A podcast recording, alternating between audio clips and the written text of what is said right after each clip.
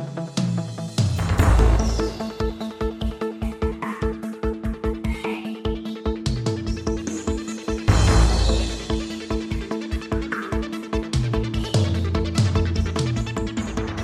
Olá, tá começando o 28 episódio do A Fonte da Gigahertz, patrocinado nessa semana pela ExpressVPN. Quem tá falando aqui é o Marcos Mendes e assim como toda semana, claro, o Felipe Espósito também tá por aqui, tudo bem? Tudo bem, Marcos. E aí, você? Tudo certo. Você ainda tá com o seu Twitter ativo depois de você ter tweetado coisas proibidas no fim de semana, não? Pois é, por incrível que pareça, eu ainda não fui banido, né? Porque rolou uma mudança nas regras do Twitter.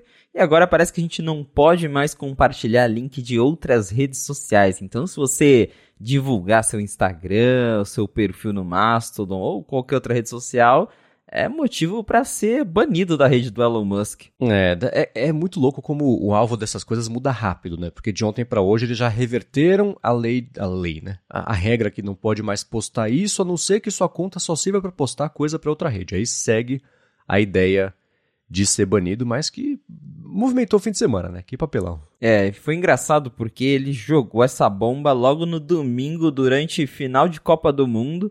A galera assistindo o jogo, aí eu abri o Twitter do nada lá. Ah, proibimos, e ele tweetou pela conta oficial, né, do Twitter Suporte, proibimos o compartilhamento de outras redes sociais. Falei, ué, agora pronto, era só o que faltava. Mas realmente tá. Desde que o, que o Musk assumiu, o Twitter tá nessa nesse vai e vem de muda a regra, né? Muda a regra, aí depois desmuda, aí depois muda de novo. Aí ele fala que não vai fazer uma coisa, aí vai lá e faz. Enfim, é, é, é o que eu venho comentando no próprio Twitter e agora também no Mastodon, que quem quiser pode me encontrar lá, porque tá, tá complicada a situação do Twitter. É uma rede social que eu gosto muito, era minha rede social preferida, e ver o que tá acontecendo com ela, assim, que a impressão que dá é que tá caminhando pro fim, né? Porque a gente só ouve falar de demissões, demissões, demissões, é, corte de gastos. Parece até que o Twitter já não está mais pagando aluguel do prédio dele, que foi uma reportagem do New York Times. Então, assim, a gente só está esperando agora o último que sair de lá apagar a luz, porque está numa situação muito triste. É, tem surgido várias alternativas ao Twitter. O Mastodon é uma delas, mas a galera está procurando alternativas. E é aquela coisa, né? Tem ali o Mastodon, acho que é o que mais chega perto de, de tentar ser um novo Twitter, mas é muito difícil, né? Substituir o, Twitter, a, a entidade que, que o Twitter se tornou em todos esses anos. Acho que é algo muito muito único e muito difícil de, de você substituir assim de vez. Porque o, o Mastodon mesmo é é aquela coisa, ele, ele parece o Twitter, mas ele é mais complicado que o Twitter, então isso já afasta pessoas mais normais, por exemplo, que é algo que a gente tem no Twitter hoje. Então eu já não vejo meus amigos fora da bolha tech indo pro Mastodon. É, é por isso que, que eu fico triste, porque realmente é, não, não acho que tão cedo a gente vai ver uma, um substituto real assim do Twitter pro que o Twitter é hoje.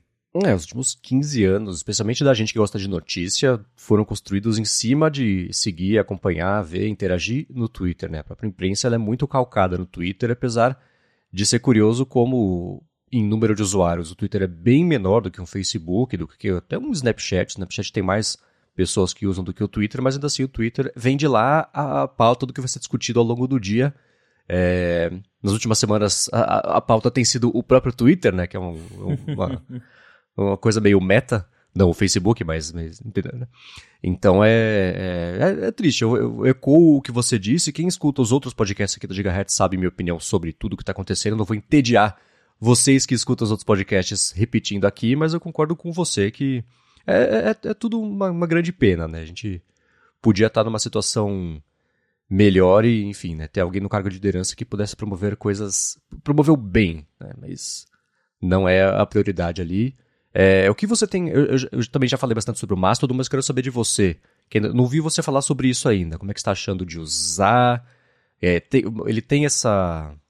Não sei, essa fama de ser uma coisa difícil e complicada de chegar, de mexer. Você sentiu isso? Como é que tá para você essa transição? Enfim, né? não que uma coisa tenha que é, eliminar completamente a outra, mas como é que tá para você?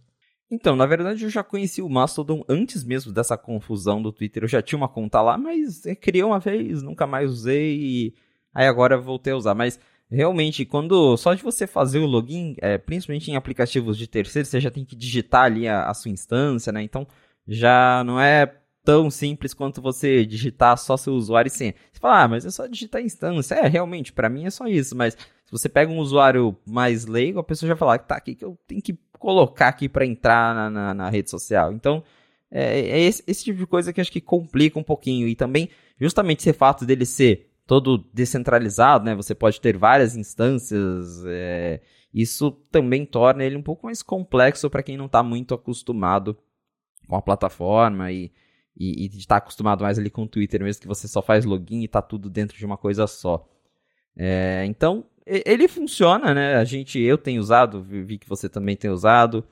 É, mas ainda, ainda tem bastante coisa para melhorar. E uma coisa que melhorou bastante a minha experiência com o Mastodon recentemente é que o desenvolvedor do Tweetbot está criando um app pro Mastodon, o Ivory, e ainda não foi lançado, ele me convidou para testar o beta, eu tô com o beta do ah, Ivory. Ah, legal. E ele funciona muito bem. Assim, é, ele pegou o Tweetbot e transformou num app de Mastodon, basicamente. Então, é, tudo que você já está ali acostumado com, com o Tweetbot, os gestos, as interações, é um app muito bem feito. Ainda não está completo, tem coisa faltando, mas o que está pronto assim já funciona muito bem. E isso, de fato, mudou bastante minha experiência, porque daí você tem um app bacana, que o app oficial do Mastodon é bem ruinzinho.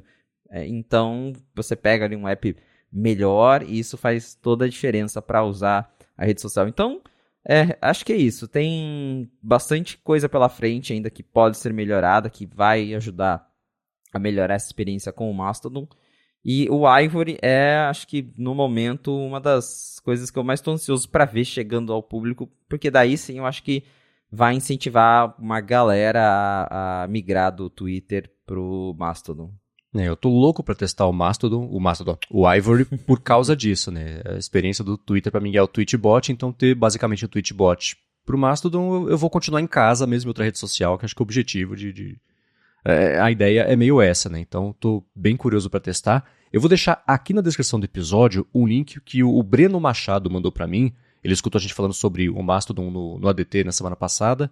E ele mandou um link que tem uma lista de instâncias, que são basicamente servidores para as pessoas criarem contas, que são de brasileiros, portugueses e cada um mais ou menos ali com, com um foco diferente. É bem interessante. Eu vou deixar aqui para quem não souber por onde começar esse link que eu vou deixar é um excelente ponto de partida, que é só escolher um desses lugares para criar uma conta e aí dá, dá para começar a usar já dentro da comunidade criada é, nesse servidor. Então, é, é o, o, tipo de coisa que aos pouquinhos a gente vai conseguir achar um jeito mais simples de explicar e vai ficar mais fácil de entender também conforme o tempo for passando e for se acostumando com a ideia de como é que faz para fazer a conta funcionar, como é que né, usa e tudo mais. Então, só uma dica que é importante assim, independente do servidor que você escolher para criar, você pode seguir pessoas de outros servidores. Pode ver tweets, tweets, né? Enfim, os tuts das postagens de outros servidores. Então isso é importante porque é uma dúvida recorrente. Então, daí, tô louco para testar o Ivory. Vamos ver se essa semana eles liberam mais vagas para quem está usando, que eles chamam de alfa ainda, é nem beta, né? Isso. Porque aí vai ser, vai ser bacana. É, o app ainda, como eu falei, ainda não tem nem notificação, por exemplo. Então, tá, tá bem ali no, no início, mas o básico é você criar posts e ver é, as suas, as, quem te menciona e tudo mais. Já está funcionando e funciona essencialmente como o Tweetbot, que é a melhor parte, né? Pra gente já tá acostumado com o Tweetbot, é a mesma coisa, só que em outra rede social. Então, é o que você disse, a gente se sente em casa com esse app. Muito bem, então vamos lá, começar aqui com os assuntos mesmo do episódio de hoje, trazendo um follow-up, na verdade, porque na semana passada a gente falou sobre a live activity da Uber, né, e tudo mais, que eu ia testar na quarta-feira.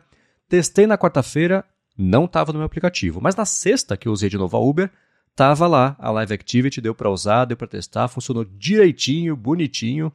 E o pessoal até comentou no Twitter: ah, como é que ativa? Tem que esperar, não tem nada que dê para gente aqui do lado de usuários fazer para ativar.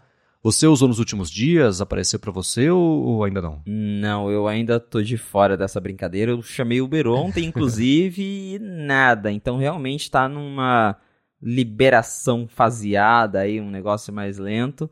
É, e no meu ainda não chegou, mas já vi muita gente no Twitter compartilhando. E parece ser bem legal, porque como a gente já tinha comentado, você consegue ver ali, principalmente para quem tem o iPhone 14 Pro, que funciona na tela sempre ativa, você tá ali vendo o tempo todo a informação do, do seu motorista, se ele tá chegando, né? Eu vi que aparece ali quando ele está vindo, mostra o carro, que o modelo do carro, o nome do motorista. Então, isso é bem interessante. E, de novo, um app como o Uber suportando Live Activity é um caso em que quase todos os usuários de iPhone, pelo menos boa parte deles, vai ter ali uma primeira experiência com esse recurso, porque a gente já tinha vários apps suportando, mas grande parte desses apps eram apps mais indie, apps mais nichados, e agora a gente tem um app grande que está finalmente liberando aos poucos o suporte para Live Activity. Sim, é, e uma coisa que eu não esperava, foi curioso, que foi minha primeira experiência com Live Activity numa situação assim. Eu tinha usado, por exemplo, o aplicativo de apuração em tempo real das eleições lá que o William Max, o pessoal da Sorcerer Hatch, tinha feito para. Aliás, um, um follow-up dentro do follow-up. O aplicativo que eu falei semana passada, Next, não se chama Next mais, é o Song Capsule. eu deixei nas notas do episódio Song Capsule, antigo Next, mas eu vou deixar de novo aqui só com o nome certo para não haver confusão, que é um excelente aplicativo.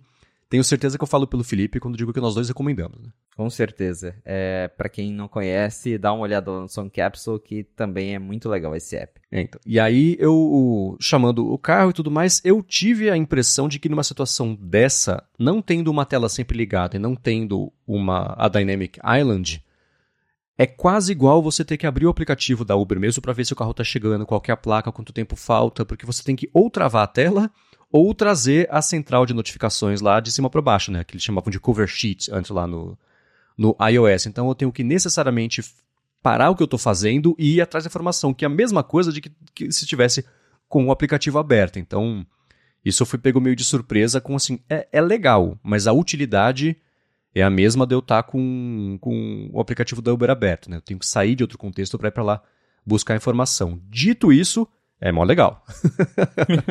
Funciona bacana tal.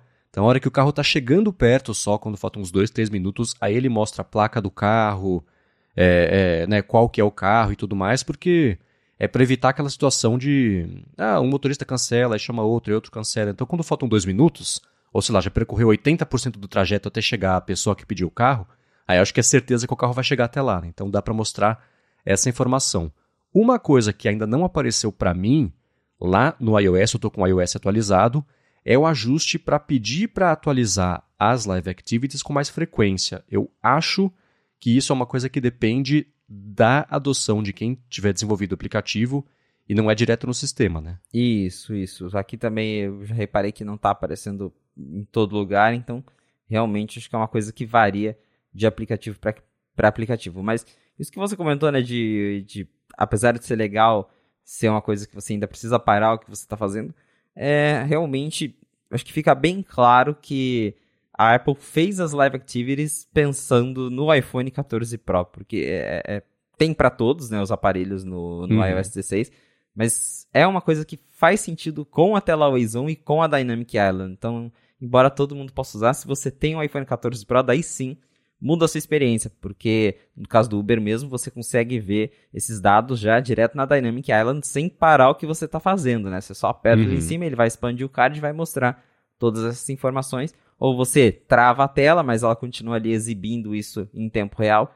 Então realmente muda a diferença. É um recurso que claramente foi pensado para os novos iPhones. Sim, e um argumento que eu sei que muita gente que está escutando aqui já pensou, e eu vou, eu, eu fiz, eu recebi aqui é, do passado ou do futuro para vocês e vou dizer aqui agora. Isso é muito bom para segurança, né? Ao invés de ter que abrir o aplicativo, vai lá, destrava o iPhone, abre o aplicativo para ver, você tá com a tela travada, dá uma espiadinha, já trava de novo e beleza, enfia no bolso de novo, né? Que eu sei que quando a gente está esperando um carro na rua, tá exposto, tá parado no lugar com o telefone na mão, né? Pedir para ter algum tipo de problema, dependendo da cidade aí, com mais ou menos chance disso acontecer. Então, para a parte de segurança, isso é bem bacana, é uma vantagem legal, mas ainda assim tem que sair do contexto em que você está para ir atrás da informação. Né? Se tivesse como checar isso, por exemplo, no Apple Watch, já seria um jeito mais bacana de, de, de interagir. Né? De, enfim, de interagir não, né? que é uma interação, de buscar a informação num caso desse. De qualquer forma, tá aí.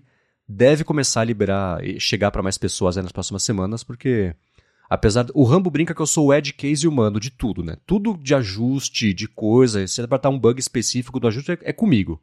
E eu no caso do aplicativo da Uber, eu recebo todos os testes que eles fazem. Então, o modo escuro da interface chegou para mim direto.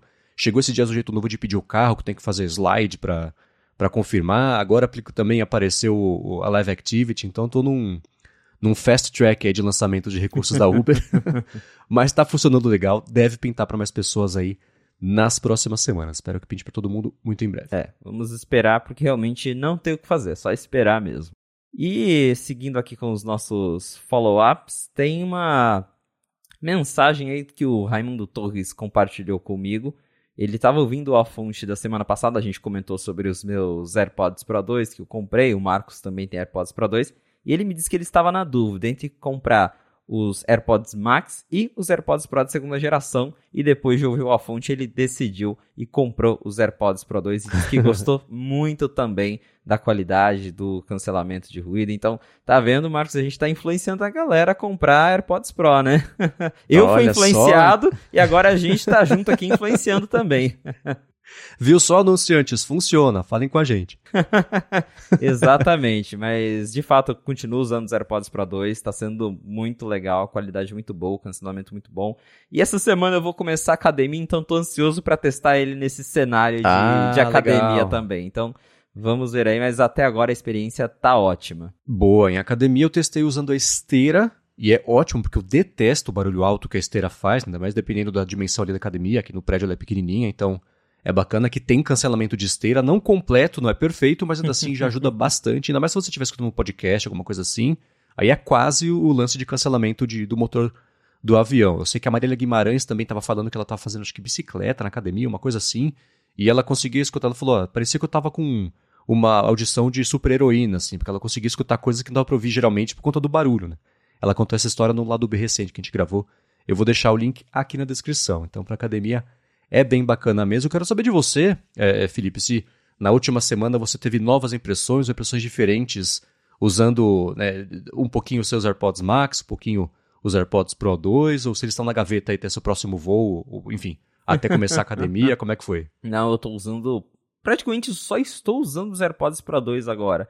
O Max que está um pouco aposentado aqui, porque é, é aquela coisa que eu comentei. O Max ele é muito bom, só que ele é um headphone, né? Então você ficar com ele muito tempo, chega uma hora que começa a incomodar. E para quem nunca usou os AirPods Max, eles são muito pesados, mais pesados do que outros headphones, porque ele é todo feito de metal, né? Geralmente headphones eles são de plástico. Então, os AirPods Max depois eles são confortáveis quando você está usando, mas passa tipo uma hora usando, ele começa a pesar a sua cabeça, porque aquele negócio de metal ali, você então, eu estou usando mais os AirPods Pro no dia a dia para sair, para fazer uma caminhada, ou até dentro de casa mesmo. Então, os AirPods Max acabou que eu estou deixando para situações específicas, tipo agora que eu estou gravando podcast, estou usando os AirPods Max, mas em geral eu estou preferindo usar os AirPods Pro de segunda geração mesmo. Boa.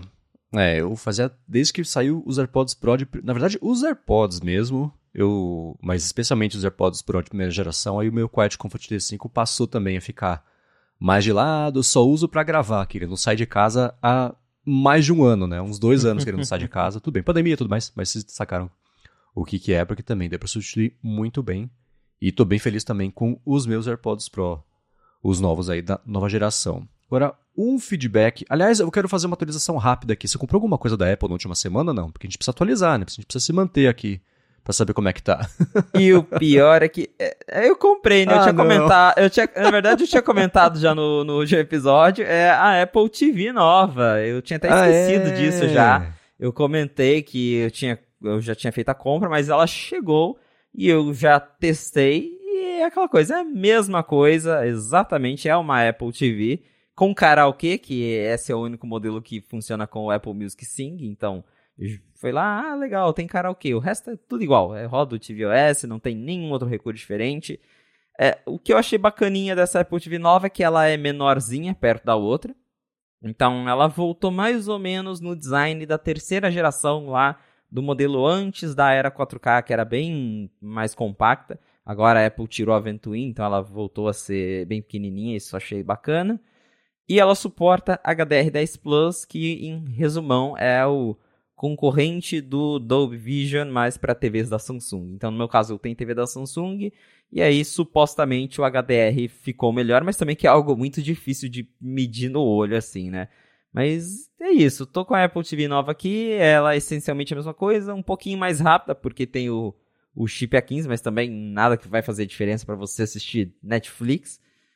E vamos ver se no futuro a Apple lança mais algum recurso exclusivo para esse modelo, porque por enquanto é só o Apple Music Sing mesmo. Uhum. Diferenciação é uma coisa complicada para Apple TV, né? Porque no máximo é dar suporte a coisas técnicas que surgiram depois do lançamento da última geração, que mexe um pouquinho com hardware ou com chip, né?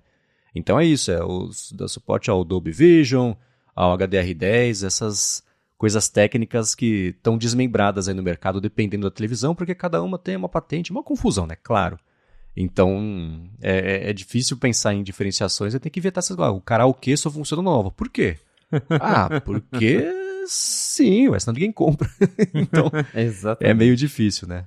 Mas bacana, conforme você for tendo impressões novas. Eu não sabia que ela era menor, o hardware ocupava menos espaço do que a, a geração anterior. Se você quiser tirar uma foto comparando as duas, se você tiver com a velha aí, a velha, né? A, a geração anterior, é, manda que eu coloco aqui na descrição também pra galera poder ter uma ideia dessa diferença de dimensão.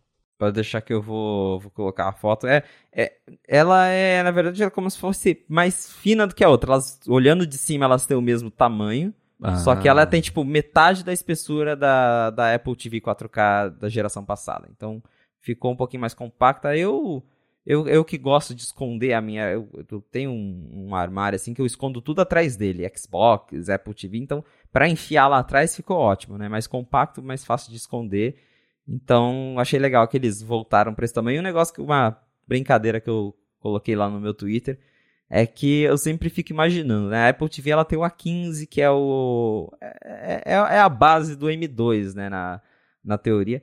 Aí eu penso, poxa, a Apple bem poderia fazer um Mac Mini desse tamanzinho aqui, né? Seria bem interessante. é, essa é uma expectativa que a gente tem já faz um tempo, né? A gente até comentou no último ADT sobre a Xiaomi, que lançou basicamente um PC que é do tamanho do Apple TV. Não é isso, mas é, é quase isso.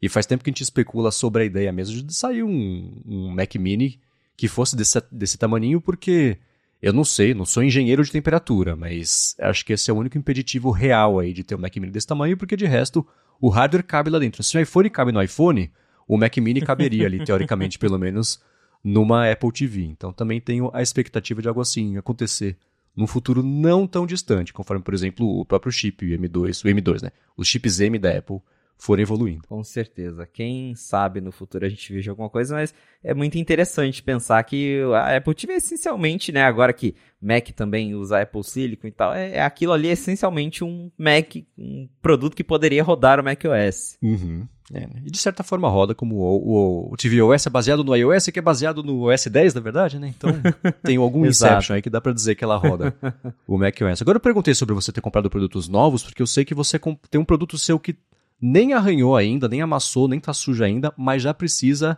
de suporte, né? Eu vi que você não ficou feliz com isso no Twitter no último fim de semana.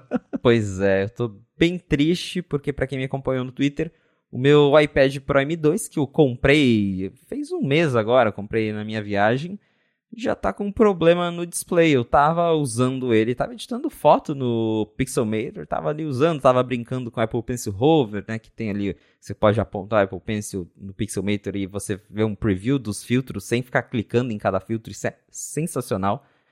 E aí do nada apareceu uma faixa, como se fosse uma linha de pixels mortos na tela, eu falei, ué. Aí eu pensei, ah, deve ser bug do aplicativo. Fechei o app, continuou ali. Aí eu falei, vou reiniciar o iPad, deve ser bug do iOS. A hora que eu reiniciei o iPad, que apareceu aquela listra no, no, na, na tela da, da, do logo da Apple, eu falei, pronto, já era o display. Não sei como aconteceu, o que, que aconteceu, mas meu iPad tá com uma faixa de pixels mortos. Aí eu liguei já na Apple, claro, e terminando a gravação aqui da fonte, eu já vou levar ele lá na autorizada, e o jeito, provavelmente, eles vão me dar um novo, né? O que a Apple geralmente faz, eles trocam, substituem ali a, a peça. Eu só espero que tenha estoque para eles me mandarem um novo quanto antes, porque a gente sabe que estoque de iPhone e iPad nesse finalzinho de ano tá bem difícil, né? Mas, mas é bem. Eu, eu não sei qual que é a, a, a, situação pior. É você comprar o produto e dentro de um mês ele já dá defeito, ou você ter o defeito assim que acaba a garantia, porque isso aconteceu com o José Adorno na nossa viagem, os AirPods Max dele é, apresentaram defeito e ele tinha comprado em novembro do ano passado. Então acabou a garantia, deu defeito. Aí ele voltou pro Brasil no começo de dezembro, foi lá na Apple, chorou e eles abriram uma exceção para ele. Mas também é, acho que são dois, as duas coisas tristes, né? Você tá, acabou de comprar o produto e ele já dá defeito, e você ter o medo ali de acabou a garantia e ele também dá defeito. Não sei qual, qual situação é pior. é, uma coisa que aconteceu parecida foi com meu irmão, na verdade, porque ele tinha um, um dos fones da Beats e ele mandou uma foto para mim esses dias que tava. Ele foi abrir o fone, o fone abriu inteiro na mão dele, assim, saiu um dos. dos, dos o fone grande, não, o headphone mesmo da Beats, uma das coisas de colocar na orelha, saiu, quebrou ali. E aí ele mandou para mim, olha isso que loucura. Né, isso foi, sei lá, dia 18 de dezembro, aí ele pegou, me mandou uma nota fiscal, ele tinha comprado dia 20, 18 de novembro, ele tinha comprado dia 20 de novembro, faltavam dois dias para acabar a garantia, e quebrou também, então foi o oposto ali do, do caso do Adorno. Mas esse lance da tela, você já tinha escutado sobre pessoas comprarem e passarem por esse defeito, ou foi novidade para você que isso poderia acontecer com essa geração nova? Pode ser um indício de um problema meio congênito aí do iPad? Você deu azar? O que, que você acha? É, eu até pesquisei algumas coisas, eu encontrei casos assim similares, mas ninguém falando, ah, foi depois de 30 dias de uso. Então é difícil saber o que exatamente aconteceu. É bem, bem, bem intrigante isso, né? Porque a gente nunca espera. Mas uma coisa que eu percebo, isso acho que vale para todos esses iPads mais novos, é que eles são tão finos, que só de você. Os toques normais que você dá na tela, um toquinho mais forte, ou quando você está é, usando o Apple Pencil, você vê aquela mancha no LCD, sabe? De quando você pressiona uhum. um pouco mais forte a tela, que é algo que você não vê no iPhone, por exemplo. Mesmo apertando forte ali, até fiz uns testes, você aperta mais forte no iPhone, é difícil você conseguir causar essa mancha no, no iPhone de, de, pressão. E no iPad é, é, bem mais fácil. Então eu não sei, me, me dá a impressão de que o iPad ele é tão fino que que ele é mais frágil, que a tela dele é mais frágil. Então, não sei se teve a ver com isso, ou se, sei lá, foi só uma coincidência, mas é, eu, eu, tenho essa impressão de que a tela do, do, dos modelos mais novos do iPad, eu falo isso tendo tanto o Pro M2 e o iPad Mini 6, que também tem esse design mais novo, ele também tem a, a mesma coisa, se está usando ali, ele já faz essas manchas na tela com qualquer pressão mais forte. Então, fica essa impressão de que talvez a tela desses iPads esteja um pouco frágil demais. Não, não sei, mas é, agora também é, acho que a Apple nem vai me explicar exatamente o que aconteceu, porque a Apple não costuma dar detalhes. Né? Você leva lá, eles vão dar outro e fingir que nada aconteceu. Então é, é até difícil de, de eu saber exatamente qual que foi o problema, mas eu vou tentar perguntar depois para os técnicos para ver se eles me dão mais detalhes do que está rolando. É, né? talvez se chegam muitos iPads com esse tipo de problemas, algo assim, né? Você se lembra de ter batido, ter derrubado, caído alguma coisa em cima ou não? Não, tava bem tranquilo. O que um. Eu tava até conversando com o meu amigo Lucas Frazão, que também ouve aqui o A Fonte. Ele comentou que ele tem a impressão de que ele tem um medo, na verdade, porque quando você usa o Magic Keyboard, ele é bem pesado. Então, no, no, abre e fecha, você acaba batendo muitas vezes. Então, ele até comentou que tem esse medo de, de você bater ali para fechar o, a capa, né? Se isso causaria alguma coisa na tela. Realmente, pode ser uma possibilidade, mas é difícil agora apontar um, uma situação. E para quem quiser ver o problema, eu postei lá no Twitter também, só e nas minhas mídias recentes. Tem lá uma imagem do, do risco que ficou na tela. Um risco bem fininho mas que tá permanente ali no display. Pô, que pena. Espero que resolva rápido. Só pra galera que talvez mande um feedback sobre isso, existe aqueles aplicativos. Não, não, é tipo pixel morto, pixel travado, né? Tá desligado mesmo ali. Aquela, aquela linha morreu, é isso? É, ela tá uma linha preta assim, de um lado ao outro da tela. Tá, é. Porque às vezes quando tem, falam que é stuck pixel, né? O pixel ele ficou preso no vermelho ali, sei lá. Tem aplicativos que você põe que deixa a tela maluca, meio lisérgica ali, rodando por meia hora, uma hora solta o pixel lá pela variação de cor intensa e aí resolve. dá para massagear o pixel também. Não é o caso aí, né? Então, tomara que dê para trocar e que tenha um logo em estoque para você poder trazer uma história feliz aqui sobre isso no próximo episódio. É, essa é a minha maior expectativa agora, que troquem rápido. Boa. Agora vamos lá, vamos fazer um último follow-up aqui sobre o que a gente vinha comentando nas últimas semanas, na verdade, que é sobre aquele acordo que a vinha tentando fazer com a NFL para passar a ter os jogos de domingo. O último rumor sobre isso, que notícia mesmo não sai, é do rumor, pessoas que estão familiarizadas com as negociações, pessoal de, de imprensa é, adora vazar coisas, né? É, então parece que o que rolou foi que a Puck News disse que a Apple saiu da negociação para comprar os direitos depois de ter tentado emplacar com a NFL a história de que, ou, pelo menos uma das modalidades seria a galera poderia ver de graça os jogos se fosse assinante lá do Apple TV Plus. A NFL falou não. E aí a Apple parece que abandonou esse plano. Te surpreendeu? Pois é, né? A gente tava naquela expectativa de que a Apple ia levar, tava todo mundo falando, né? A Apple é a principal candidata a conseguir levar os direitos de transmissão dos jogos da NFL e tudo mais. E agora veio essa bomba dizendo que, que não, que na Apple saiu do jogo por causa disso do Apple TV Plus, porque o que, claro, isso são rumores, né? A gente não, não tem uma confirmação oficial da Apple, até porque ela nunca confirmou que estava tentando adquirir esses direitos e provavelmente nem vai. Mas, segundo os rumores, a Apple teria exigido que pelo menos alguns jogos ela pudesse transmitir para os assinantes do Apple TV Plus. A grande questão é que a NFL, é, os direitos são muito caros e até o preço para você assinar hoje na, nas TVs lá fora são bem altos. A galera estava comentando comigo no Slack que eles pagam aí cerca de 80 dólares por ano para assinar a, a NFL, né? A temporada toda. E aí a gente tem o Apple TV Plus que custa agora 6 dólares por mês lá. Então é, seria bem, bem radical da parte da Apple é, querer oferecer esses jogos sem um custo extra para os assinantes do Apple TV Plus. Parece que daí, com essa exigência, eles não conseguiram chegar no acordo e a Apple teria desistido aí dessa tentativa de adquirir os direitos, que segundo reportagens anteriores, a Apple ia gastar em torno de 2,5 a 3 bilhões de dólares por ano para adquirir esses direitos. Então a gente está falando de valores muito altos e que agora, né, veio esse balde de água fria dizendo que a Apple realmente pulou fora da, da aquisição. É, é uma pena, porque acho que a gente vem comentando isso, a Apple está investindo muito em esportes e ter algo como a NFL é, incluso ali, mesmo que não fosse no Apple TV Plus, mas dentro do Apple TV App, como uma assinatura separada, já seria um atrativo para a plataforma, para a Apple trazer mais gente a, a conhecer o aplicativo Apple TV, a explorar os conteúdos.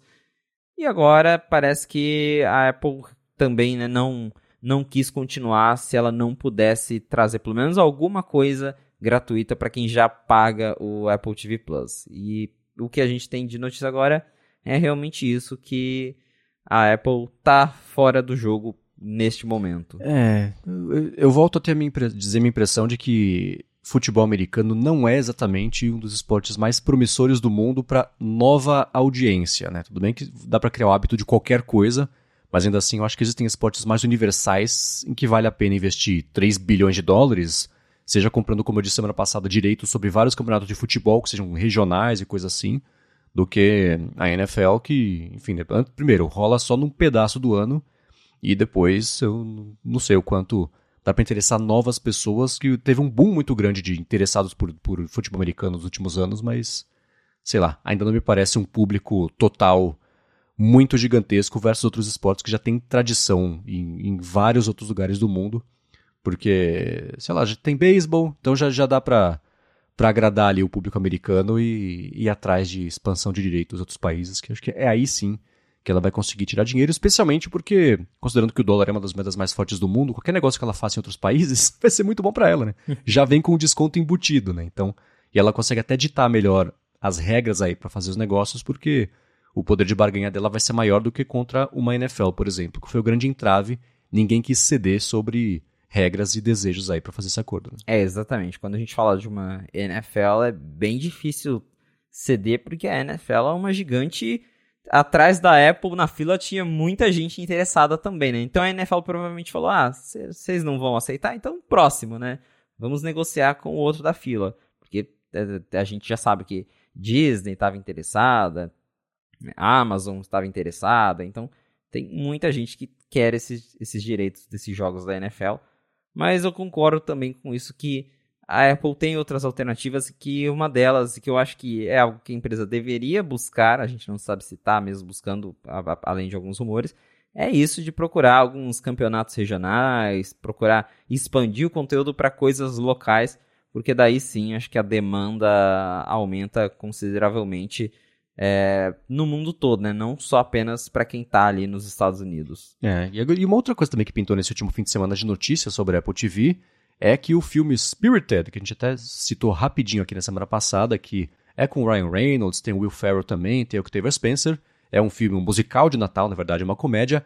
A Apple disse, quebrou o recorde. Falaram, é verdade? Quanto? Ela falou, não vou falar. Então ela não disse qual foi o recorde que o filme quebrou, mas quebrou um recorde de audiência, foi o filme mais assistido aí, melhor aceito desde de que a Apple uh, lançou o serviço Apple TV Plus. Teve comparação, por exemplo, com o Coda, mas o Coda foi ao contrário. Né? Ela comprou os direitos do Coda no Festival de Cinema e ficou muito mais famoso quando ganhou o Oscar de melhor filme. Foi ao contrário, é a fama, né? A estreia mesmo é, é, foi muito boa, parece lá, pro Spirited.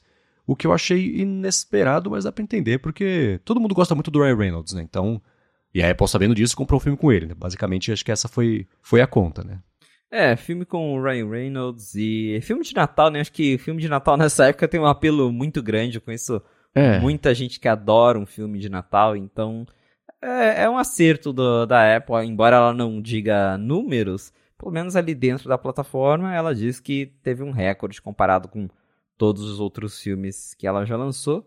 E é bem interessante, né? Ver como que o Apple TV Plus, novamente, a gente sempre fala disso, mas ver como que os conteúdos da Apple vêm conseguindo essa, essa repercussão grande e quem sabe aí a gente tenha mais e mais, cada vez mais filmes interessantes vindo pro Apple TV Plus. Eu particularmente não sou uma pessoa muito de filmes, então ainda não assisti o Spirited, não sei se você assistiu, porque eu gosto mais de assistir série. Para mim, parar em casa e assistir um filme de duas horas é meio é meio complicado, eu não consigo me concentrar. Mas eu vou tentar depois assistir para ver se o filme é bacaninha mesmo, mas pelo jeito, né, para ter recorde, eu até vi algumas pessoas comentando sobre ele na internet. Parece ser um filme divertido. É, eu, eu tenho bastante hábito de ver filmes. É engraçado porque, por exemplo, a minha namorada, ela tem mais o hábito de ver séries e ela tem esse problema. Ela não esse problema que você falou aqui, que tem que assim não consegue parar duas horas para ver um filme. Duas horas, se for um filme clássico, são três horas. A gente assistiu ontem, por exemplo, o terceiro Poderoso Chefão, que eu não tinha visto ainda, são 2 horas e 40. A gente não consegue sentar e ver um filme. A gente precisa parar pra fazer alguma coisa. Sempre tem, ah, putz, vou no banheiro pegar uma água, sei lá. Porque a gente tá acostumado a séries, coisas menores um pouquinho, né? Então eu tenho mais o hábito de ver filmes, mas eu, eu percebo que é uma tendência, talvez, a, a, galera não conseguir sentar e parar e ver um filme do começo ao fim sem parar pra ver no celular, sem parar pra fazer alguma coisa. Então é, é curioso mesmo, é meio comportamental isso aí. O, o, esse filme eu não tenho muita curiosidade de ver, porque o Ryan Reynolds não é exatamente o meu tipo de ator e, e que faz o tipo de comédia que eu gosto, então vou passar. Porém, é, uma das notícias que a Apple compartilhou com. com que os, as fontes da Apple compartilharam, na verdade, lá com o Deadline, é que o Brasil foi um dos países onde o filme, o Spirited, estreou já na primeira posição, junto com México, Canadá, Austrália, Itália, França, Alemanha e Coreia também. Então, pode ser um filão filmes sazonais, né? Porque é o tipo de coisa que é, é, mantém ali o interesse e, e, principalmente as assinaturas sempre rolando ali, né? Então, uma das coisas que o Deadline fala é que isso pode até ajudar a Apple a decidir que tipo de filme ela vai trazer mais para frente. Eles comentam também o documentário da Selena Gomez foi uma coisa que foi um golaço lá para Apple. A estreia do Emancipation também, que é o filme com o Will Smith, né? Que ele já passou tempo suficiente do tapa lá para ele poder estrear filmes. Agora a Apple estreou também o Emancipation. E eles todos aí no finalzinho do ano com esperanças de premiação, né? Seja as músicas aí do Spirited, tentar um Oscar de melhor música, uma indicação pelo menos. Emancipation também tem cara de ser um filme bem é, é, voltado para atuação, então o Will Smith tentando aí talvez cavar alguma coisa, vamos ver se o tapa influencia nisso também, né? Se ele, ele volta a ser indicado aí, porque seria um problema meio político. Político não, né? Um problema de PR das premiações indicarem o, o, Will Smith para qualquer coisa no ano seguinte ao que rolou no Oscar. Né? Então, vamos ver. É, vamos ver. Isso deles terem citado o Brasil é bem interessante, até porque o documentário da Selena Gomez, por exemplo, ele teve um, um evento fechado, mas para influencers aqui da própria Apple. Então, quando o filme estreou no, no Apple TV Plus, a Apple Brasil organizou um, um evento com, com, com pessoas ali, influencers e uma galera também que cobre cinema pra assistir junto numa, numa sala de cinema esse documentário. Eu assisti o documentário quando eu tava viajando, é bem legal para quem acompanha Selena Gomes, gosta da, da cantora, da atriz, vale a pena assistir. E é uma coisa que chama atenção, né? Por ser uma, uma atriz tão, tão conhecida, você ter um documentário, isso atrai a atenção de muita gente fora também da bolha do Apple TV Plus. Fala, ah, tem um documentário da Selena Gomez ali, deixa eu dar uma olhada, deixa eu assinar. A Apple até deu é, cupom com um mês de assinatura grátis para quem quisesse assistir, né, para promover o documento, o documentário, mas você conseguia assistir né, qualquer coisa ali com esse um mês grátis de, de Apple TV Plus. Então deu para ver que a Apple tá, tá se esforçando para é, expandir e fazer ações com o Apple TV Plus, não só nos Estados Unidos, mas também aqui no Brasil, no nosso mercado. É, né? Isso do, do. Ela, no comecinho do Apple TV Plus, tinha um documentário que era aquele The World is a Little Blurry, da Billie Eilish. Que também. É, é, eu não quero ser reducionista, mas me parece seguir a mesma fórmula de, puxa, a pressão da fama, e isso associado à depressão e cobranças, e a pessoa é jovem, tem a mente que está em formação ainda, e como todo. Enfim, né? É, então acho que a da Selena Gomez deve ter isso também com uma, uma, camada a mais, porque ela tem lupus, me parece, alguma coisa assim. Isso. É, então não deve ser fácil estar na pele dela, deve ser um documentário. E tem e, e esse. esse é, é, Difícil soar não cínico sobre isso, mas esse filão de mercado de pessoas apaixonadas por estrelas pop jovens, imagina um documentário da Taylor Swift, por exemplo, no Apple TV Plus. Os Swifts Eu assistiria. Então, né? Ia ter muita assinatura nova para poder assistir só o documentário e, enfim, né? aí você tenta fidelizar as pessoas e manter na plataforma com outros conteúdos, né? Mas esse tipo de, de porta de entrada é muito rentável. Não quero só cínico novamente, mas o é, vive de negócio e não né, só da, da bondade do coração dela para fãs de, de, de, cultura pop.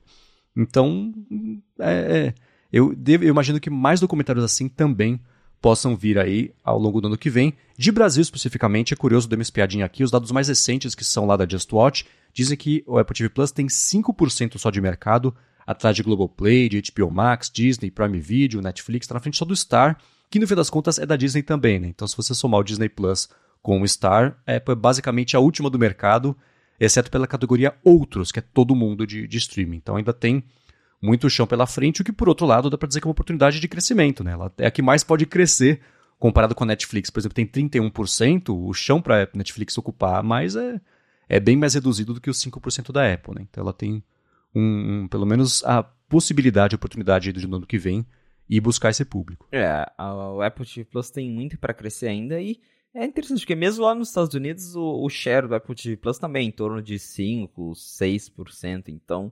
é, é algo que ainda está né, bem atrás das outras, mas que se a gente considerar que o serviço foi lançado no finalzinho de 2019, nesses poucos anos que se passaram, eles já conseguiram chegar aí nos seus 5%, 6% de, de share em, alguns, em vários países, na verdade.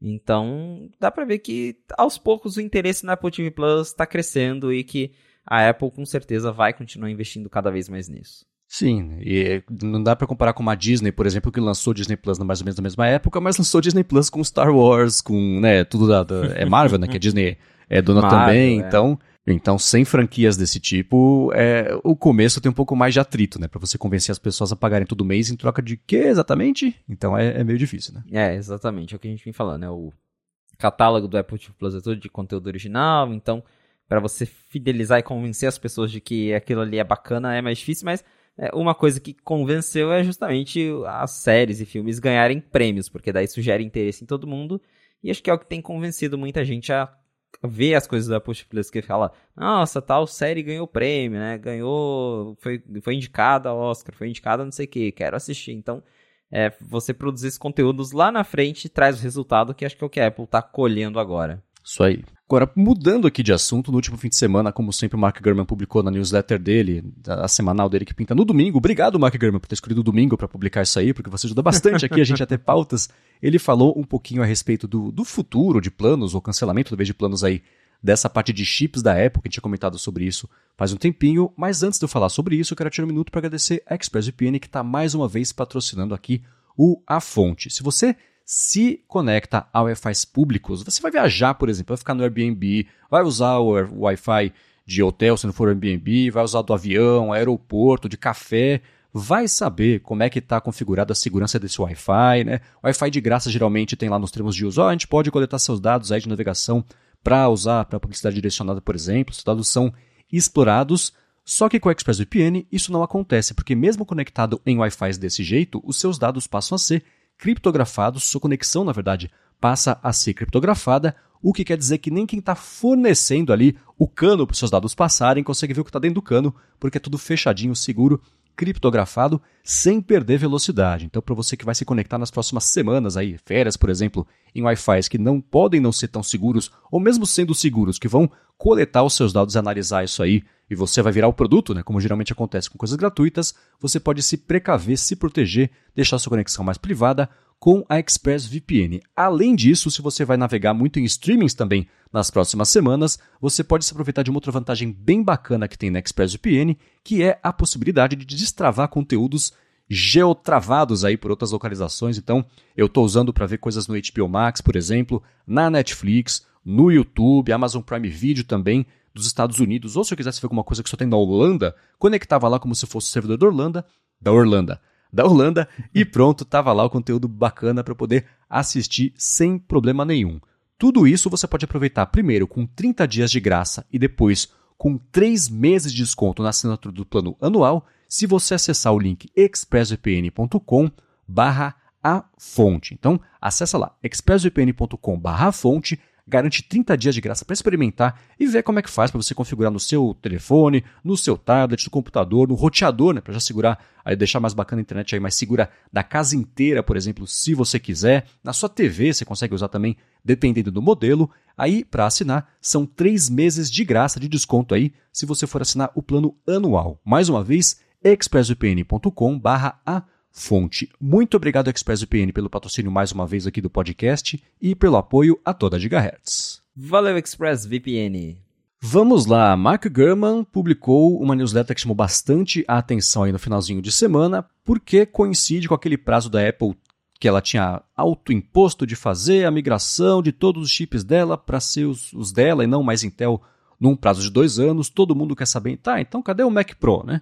E o Mark Gurman comentou que a Apple cancelou a ideia de ter um chip que seria o M2 Extreme para um Mac Pro novo, mas que o Mac Pro novo deve ser lançado ainda, não nesse prazo de dois anos que basicamente já acabou, mas que ele vai manter aí um, um dos conceitos de expansibilidade é, é, que eram planejados pela Apple, mas que não vai ter o M2 Extreme. E aí? Pois é, isso também foi uma surpresa, porque Primeiro que a gente estava esperando o Mac Pro para o finalzinho desse ano, justamente por esse deadline que a Apple se impôs, que ela disse lá em 2020, olha, nós vamos completar a, a transição para o Apple Silicon em dois anos. Ela, de fato, ela lançou já MacBook Air, MacBook Pro, iMac, Mac Mini, lançou o Mac Studio com Apple Silicon, mas o Mac Pro continua com Intel ali. Então, é, ela conseguiu transicionar quase tudo, mas não tudo, né? Faltou o Mac Pro. E chegamos já ao final do ano, nada, então dificilmente ela vai lançar um computador na semana do Natal. Isso deve ficar para 2023. E aí os rumores diziam que o, o Mac Pro Apple Silicon ele teria um chip novo exclusivo para ele, que seria o M2 Extreme, que no caso seria a combinação de dois chips M2 Ultra, porque o Ultra já são dois chips M2 Max combinados e o esse chip Extreme seriam dois chips Ultra combinados. Então teria ainda mais poder de força, segundo uh, os rumores, ele teria uma CPU de 48 núcleos e uma GPU de 152 núcleos. Então, olha que absurdo. Eu não sei nem o que isso quer dizer. Exatamente, eu não tenho nem noção do, de pra que que você usa. Até tem, né? Mas é, é muito surreal pra gente, né? Não tenho nem roupa Mas, pra isso. Exatamente, não tenho nem roupa para isso. Só que agora veio esse balde de água fria em quem estava esperando o Mac Pro Apple Silicon, porque segundo o Mark Gurman da Bloomberg, a Apple desistiu da ideia de fazer esse chip M2 Extreme a desistência teria sido por conta de complexidade na fabricação, porque, imagina, né, o, o, como eu falei, o Ultra já são dois chips Max combinados. Então, quando a gente está falando desse Extreme, você está combinando dois chips Ultra que já tem dois chips combinados dentro dele. Então, a complexidade do negócio aumenta. Aí tem a questão do custo, segundo o Gurman, e também que a gente está ainda passando por escassez, com dificuldade no fornecimento de chips e tudo mais.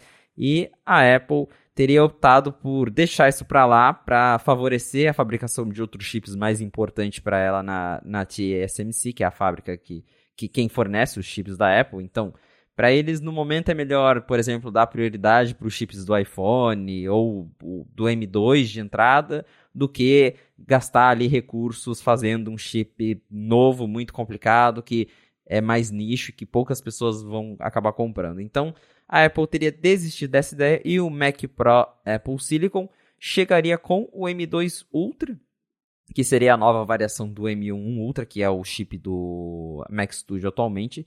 E aí esse teria só 24 núcleos de CPU e 76 núcleos de GPU, com configurações de até 192 GB de memória RAM. Claro que você pode falar, nossa, mas isso já é um hardware absurdo, e de fato é.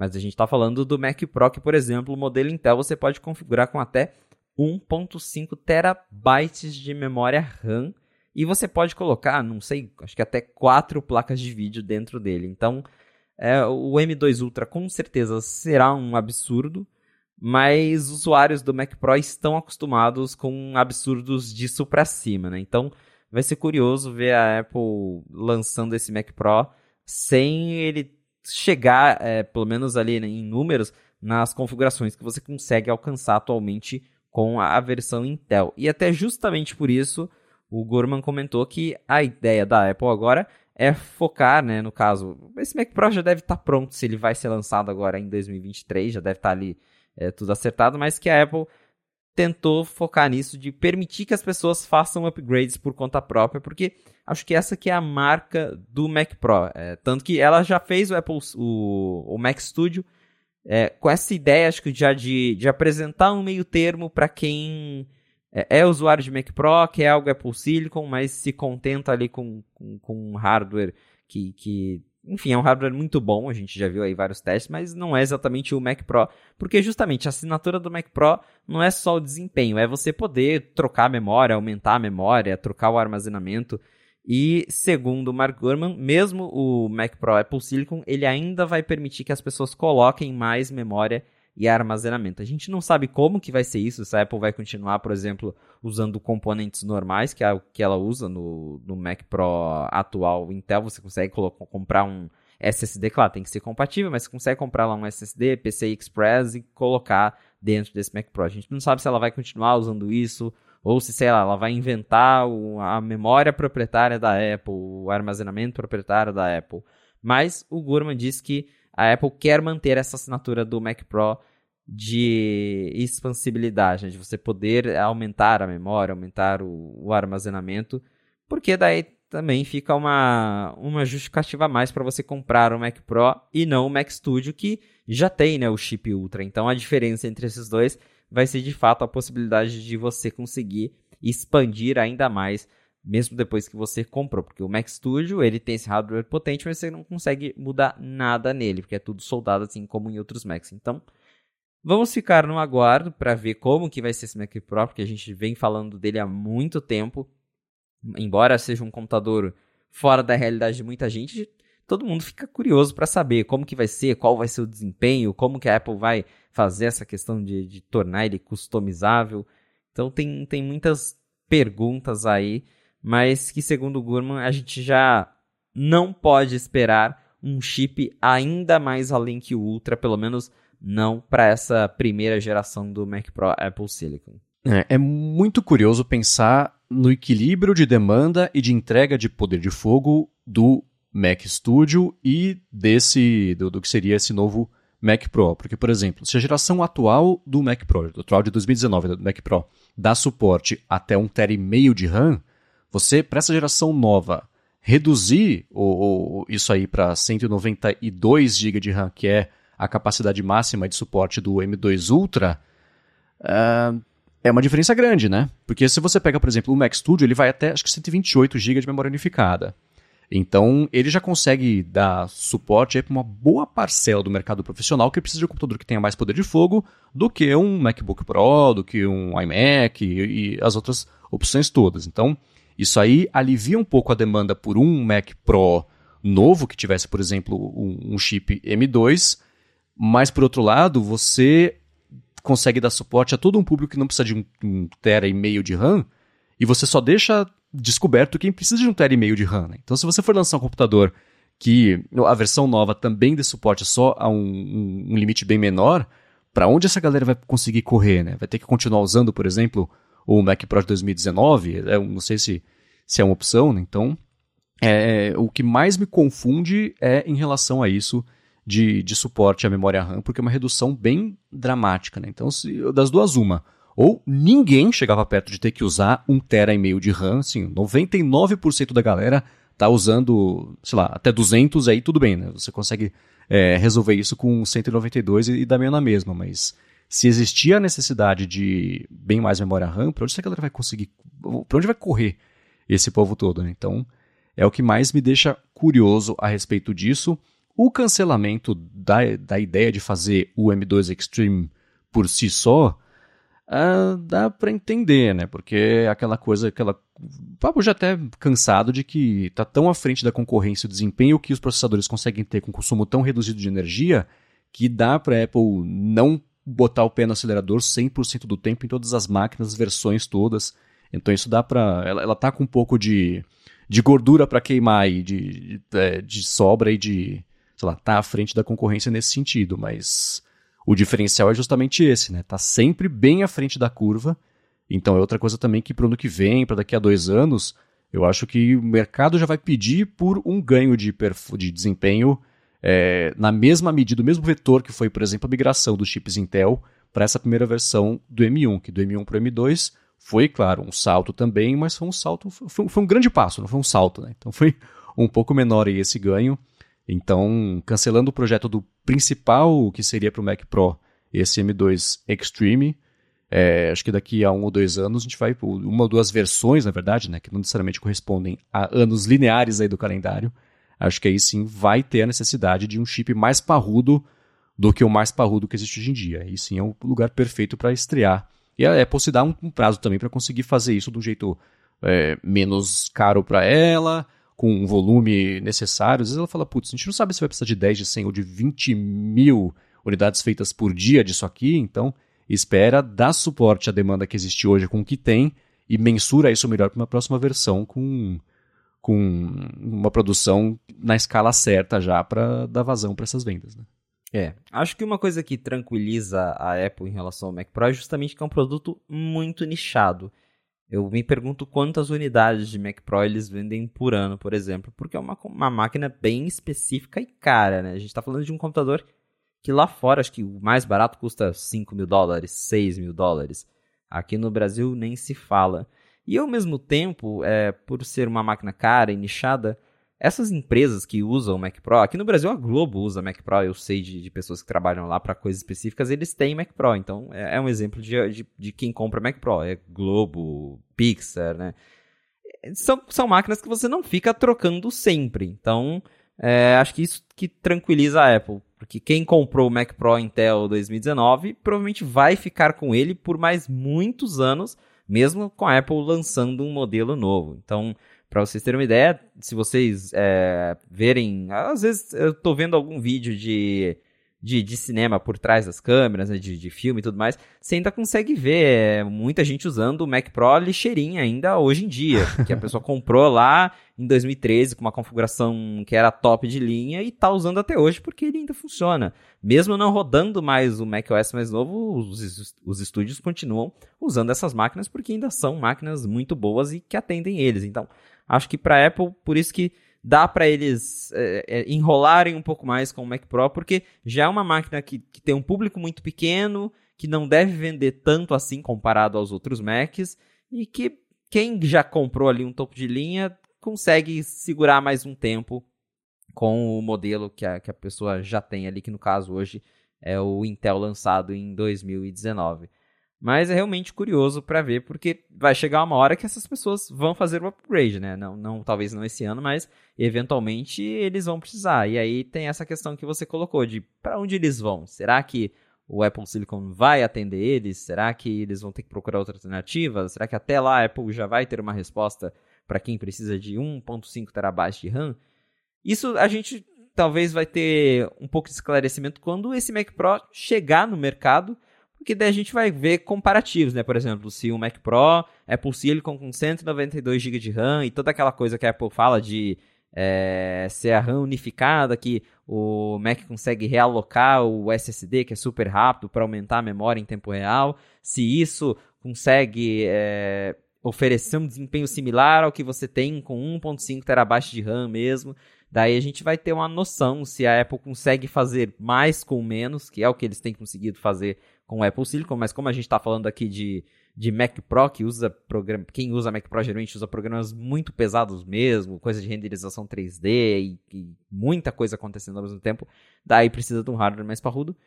Daí a gente vai ter essa ideia de que se a Apple vai conseguir é, com esse M2 Ultra já entregar o que quase todos os usuários de Mac Pro precisam, ou se de fato vai ficar algo que só daqui mais uma geração que ela vai conseguir de fato matar o Mac Pro Intel, porque até isso tem rumor, né? Tem uns boatos de que a Apple vai lançar esse Mac Pro Apple Silicon, mas que ela vai continuar vendendo o Mac Pro Intel por mais tempo, justamente porque ela sabe que é, esse, essa primeira versão Apple Silicon não vai atender todo mundo. Então tem isso também para a gente ver qual vai ser a estratégia da Apple com o Mac Pro. Mas o fato de tudo isso é o que a gente comentou logo no comecinho a Apple não cumpriu o deadline que ela falou de transicionar toda a linha para o Apple Silicon em dois anos.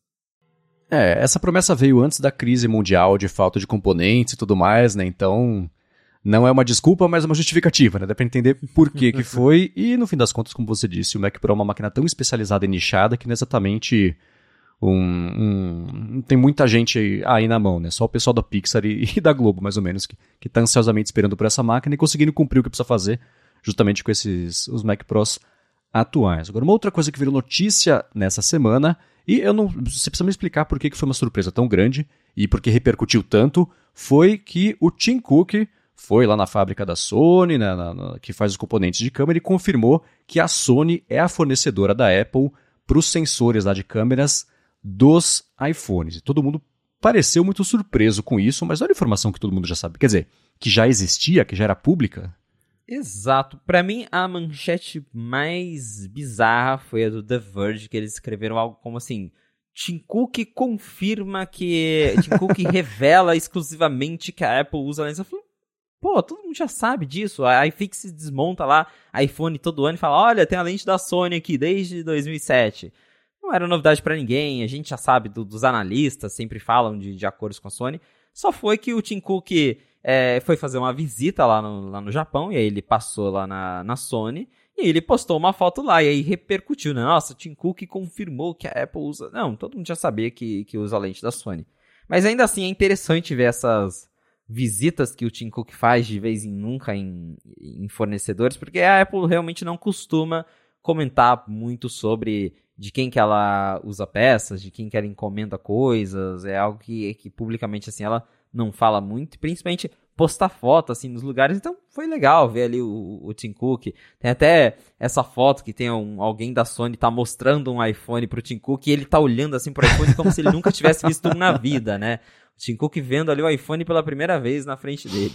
Hum. Mas é, é sempre interessante ver essas visitas do Tim Cook. E claro, a gente já tem rumores aí de, de iPhone 15 que vai ter câmera melhor e que vai continuar sendo uma câmera da Sony. Até para o Tim Cook ir lá e visitar a Sony, porque eles têm planos para continuarem sendo parceiros por muito mais tempo aí. Então, rolou essa, essa visita do Tim Cook lá na Sony, mas de fato não era uma surpresa. A gente já sabia que a Apple usa até hoje, vai continuar usando lentes da Sony no iPhone. Eu acho muito curioso esse negócio. Quando em inglês tem o termo photo op, né, que são situações basicamente armadas para virarem fotos e isso virar a notícia. Né? Então, quando tem, sei lá, né, algum político perto de alguém perto do político, aí vai lá, cumprimenta o político, que é só para virar foto e sai, ó, oh, o político encontrou com pessoas aí.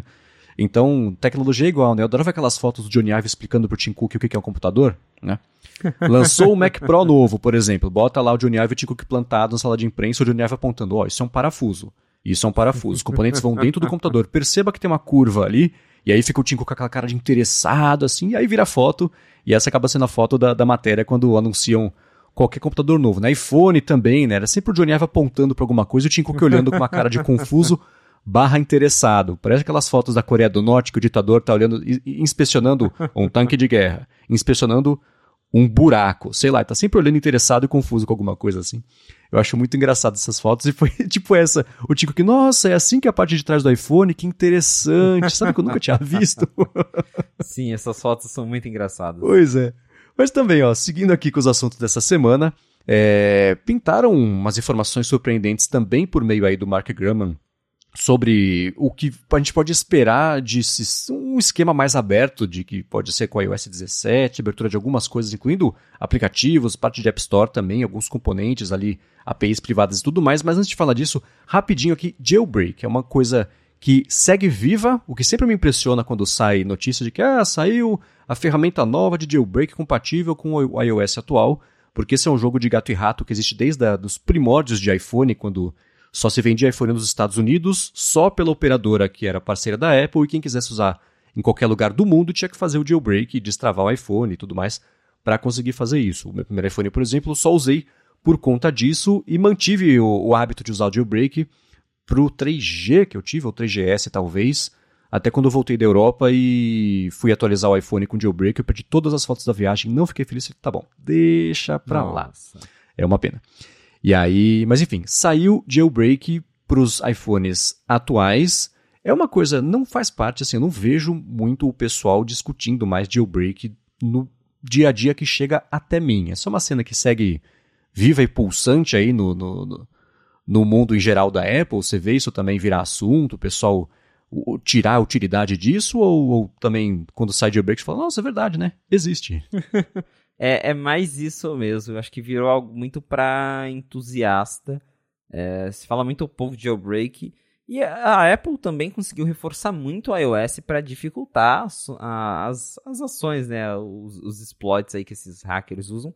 Porque, por exemplo, a gente não tinha nem jailbreak para o iOS 15. Então, essa ferramenta que saiu agora em dezembro é a primeira a funcionar com o iOS 15 e com o 16. Porque eles encontraram um exploit lá que funciona com as duas versões mas para você ver o nível que chegou, né? Levou aí mais de um ano para se criar uma ferramenta para o iOS do ano passado. Então, a Apple tem dificultado bastante o jogo, mas ao mesmo tempo, é, eu vejo que hoje, hoje em dia mesmo, os grandes hackers que, que trabalhavam com jailbreak, todos eles já largaram e fazem outra coisa da vida, e essas ferramentas que saem, elas são de desenvolvedores mais independentes, de curiosos, porque é isso, jailbreak virou uma coisa para entusiasta, é, porque não, não tem mais um motivo muito específico para você ter o jailbreak. Porque antigamente tinha esse fator que você colocou, por exemplo, tinha que desbloquear o iPhone para usar em outro país. Aí se usava muito jailbreak. E tinha várias restrições do sistema também que a gente burlava com jailbreak. Na época o iPhone não tinha multitarefa, não tinha nem papel de parede, então a galera fazia o jailbreak para mudar essas coisas. Hoje o iOS já chegou num nível ok de customização que acho que satisfaz grande parte dos usuários. E são poucas pessoas que falam: "Ah, nossa, eu preciso fazer jailbreak para mudar isso" e então não tem mais aquele apelo tão grande que tinha. Fica mais para quem desenvolve mesmo, para quem é curioso, para quem tem vontade de mexer nos códigos do iOS, mudar e testar. É, então não tem mais esse apelo. Então, essa na semana passada, então saiu essa ferramenta compatível com o iOS 15 e também com o iOS 16 ela usa o exploit do Checkmate, que é um exploit descoberto lá em 2019, que ele é considerado incorrigível porque ele foi encontrado no boot room de, dos chips entre o A5 e o A11. Então, é uma falha de hardware que não tem como a Apple corrigir, quer dizer, ela, ela já corrigiu, mas do chip A12 para frente. Então, para quem tem aí do A5 ao A11, sempre vai existir essa falha. Claro que a Apple ela pode e faz coisas para dificultar o acesso, então por isso que demorou tanto para sair, mas eventualmente os desenvolvedores, os hackers, descobrem um jeito novo de explorar essa falha e lançam o jailbreak para esses chips. Então, esse jailbreak, apesar dele funcionar com iOS 16, ele é só para aparelhos que vão até o A11, ou seja, iPhone 8, iPhone 10 e as primeiras versões ali do iPad Pro. Ele não funciona, por exemplo, com o iPhone 13, iPhone 14, não existe nenhuma ferramenta de jailbreak para esses aparelhos. E é isso aí, eu, eu mesmo nunca mas fiz jailbreak. É, quando eu, eu cheguei a fazer, acho que ano passado, mas só de curioso mesmo para mexer em alguns códigos, ver o que, que dava para mudar. E o, o, meu interesse é, num jailbreak do, do iOS 16 é que eu não tenho um iPad compatível. mas eu queria fazer um jailbreak só pra ver se ele roda o Stage Manager de algum jeito. É, é esse tipo de curiosidade que eu tenho. Pra ver como é que roda, por exemplo, Stage Manager, pra brincar de habilitar o Always On no, no iPhone 13 e ver como é que fica a bateria. É mais essas coisas mesmo, é coisa de entusiasta, para quem tem alguma curiosidade em mexer, porque utilidade real mesmo, acho que foi-se o tempo, né? É, eu sei que a gente tem ouvintes que são bastante entusiastas de jailbreak, a galera usa, deve estar se descabelando. Meu Deus, é claro que é útil, destrava um monte de funcionalidade que maldito iOS não deixa. Sim, isso é verdade, mas é um grupo cada vez mais reduzido. É a galera, tipo os micreiros da época de fazer, montar bonitinho, não sei o que lá. É isso, é customizar. Não é só trocar a fonte, eu sei, mas é, é, é ter o poder de fazer coisas incluindo isso, né? Eu lembro que o primeiro jailbreak o primeiro iPhone não fazia vídeos, né? Ele não tinha capacidade de fazer vídeos de um jeito bacana. Então, com o Jailbreak, tinha lá um aplicativo de vídeo que basicamente explorava o sistema da câmera e tirava 15 fotos a cada segundo e você fazia um vídeo mequetrefe, não sei nem se tinha som na época, com... com não era nem um vídeo, né? Era, enfim, é desse tipo de coisa. Isso ainda dá para fazer. Tem um monte de restrição ainda do iOS que o sistema libera. Deve ter, sei lá, você usar o iPhone com a tela dividida em dois aplicativos. Tem um monte de coisa que dá para fazer que expande a utilidade. Não estamos dizendo que isso não acontece, mas aí, é, segue como uma coisa mais de, de robista mesmo do que qualquer outra coisa. E muito do que a galera usa, né? Jailbreak ficou famoso por pirataria de aplicativos, mas não é só para isso. Tem utilidades de verdade que não esbarram em pirataria assim. Só que por que eu chamei, eu trouxe esse, esse assunto colado com o que o Mark Gurman comentou?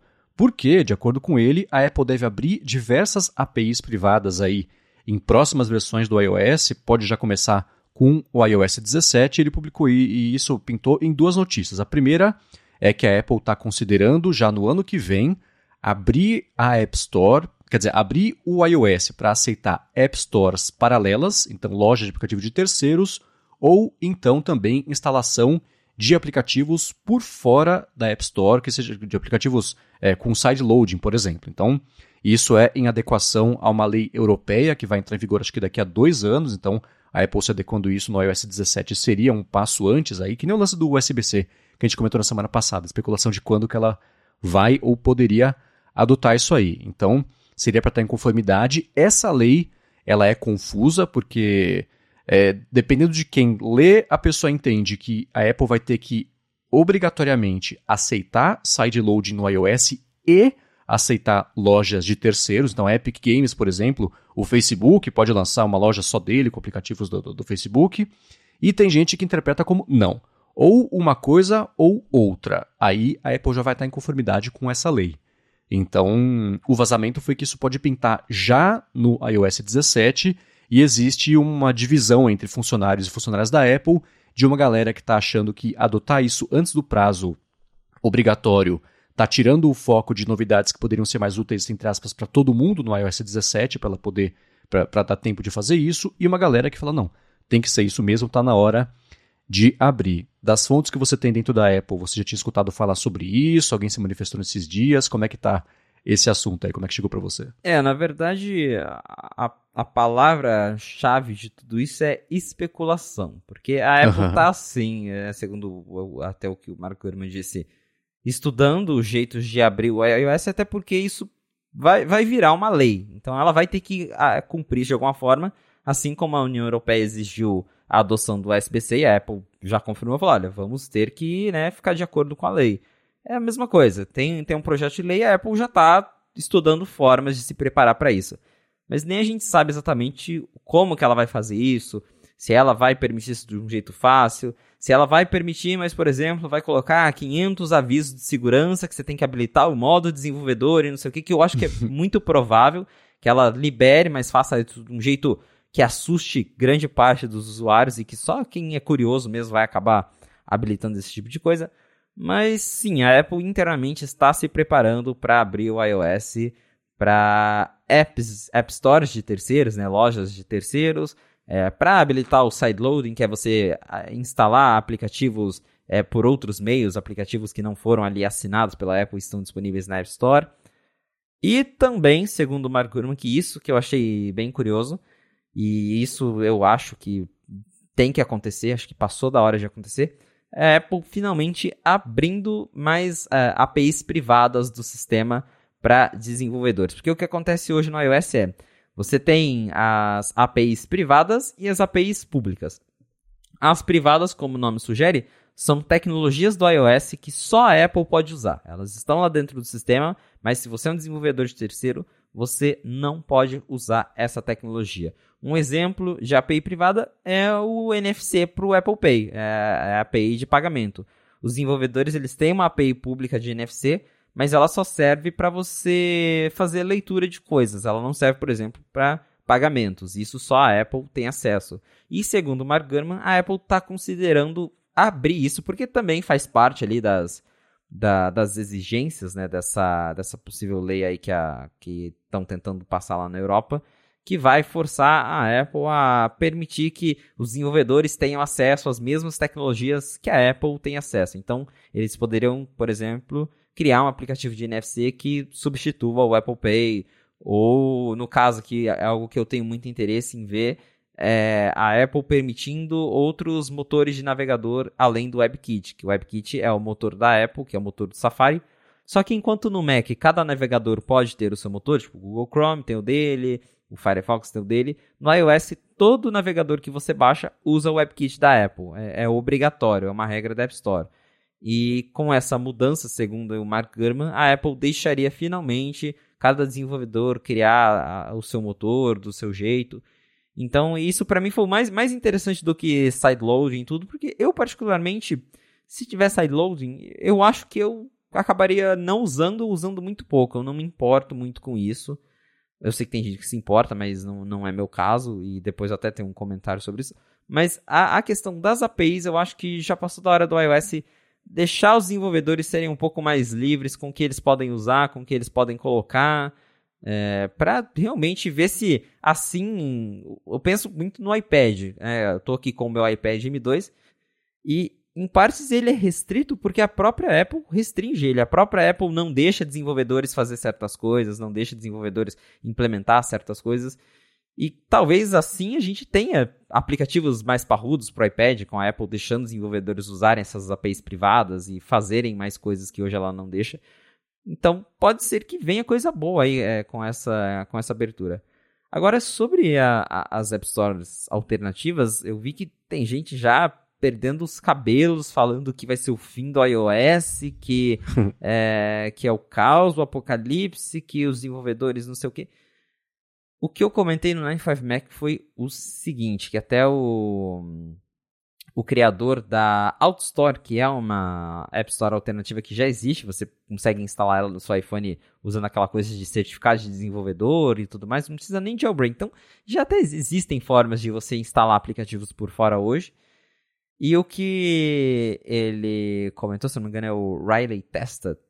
Ele estava falando que ele vê um potencial problema nisso, porque a App Store ela tem essa facilidade para os desenvolvedores, porque você não precisa se preocupar, por exemplo, com a parte de gerenciar o pagamento, de distribuir, porque quem faz isso é a Apple, né? Ela te cobra os 30% nesse argumento de que ela está cobrando uma taxa para cuidar da distribuição, para cuidar de, de, gerenciar o pagamento, de receber o pagamento e te passar esse pagamento. É, e o Tesla estava comentando que ele vê um, um problema em, por exemplo, os usuários precisarem começar a ter que instalar três, quatro lojas de aplicativo, porque daí cada aplicativo vai ter uma loja, e que alguns desenvolvedores poderiam tentar, algumas empresas grandes, como por exemplo a Meta, né, tentar forçar alguns aplicativos a saírem da App Store, ou até a Meta lançar a própria App Store e sair da App Store. Por que, que eu acho que não vai mudar quase nada na prática? Porque a App Store vai continuar sendo o lugar que grande parte dos usuários confia e que os desenvolvedores confiam. E todo mundo vai querer estar onde grande parte dos usuários está. É só a gente pegar o exemplo do Android. O Android tem sideloading. No Android você tem App Stores alternativas. A Epic Games tem uma loja no Android. Só que tá todo mundo na Play Store. Por quê? Porque acho que 99% dos usuários não faz nem ideia de que eles podem instalar aplicativos de fora no Android. Eles pegam o celular deles, eles abrem a Play Store e é lá que eles vão procurar Facebook, Instagram. O Facebook continua na Play Store, o Instagram está na Play Store, é, os jogos estão na Play Store. Acho que com o iOS vai ser a mesma coisa. Vai ter o sideloading, a Apple vai fazer isso um inferno para você conseguir instalar os aplicativos de, de outro jeito. E o usuário comum ele vai continuar usando a App Store. Então, eu acho que não vai ter é, é esse apocalipse que está todo mundo falando de ah, a, a Meta vai criar a App Store dele. Pode até criar, mas vai continuar na App Store para quem quiser continuar usando a App Store do jeito que é hoje. E acho que isso não vai mudar muita coisa para grande maioria dos usuários. Eles vão continuar podendo baixar apps da App Store, os grandes players vão continuar lá, porque a App Store é uma das lojas mais rentáveis do mundo hoje, dá muito dinheiro não só para Apple, mas para os desenvolvedores. Então acho que o Zuckerberg não é nem doido de falar, ah, vou tirar todos os meus apps da App Store. Ele pode até lançar a loja dele, mas tirar da App Store ele não vai. É, é, são, é muito curioso pensar que essas duas notícias apareceram juntas não é por acaso. Elas têm conexão, né? Você, e eu fico pensando assim, uma situação.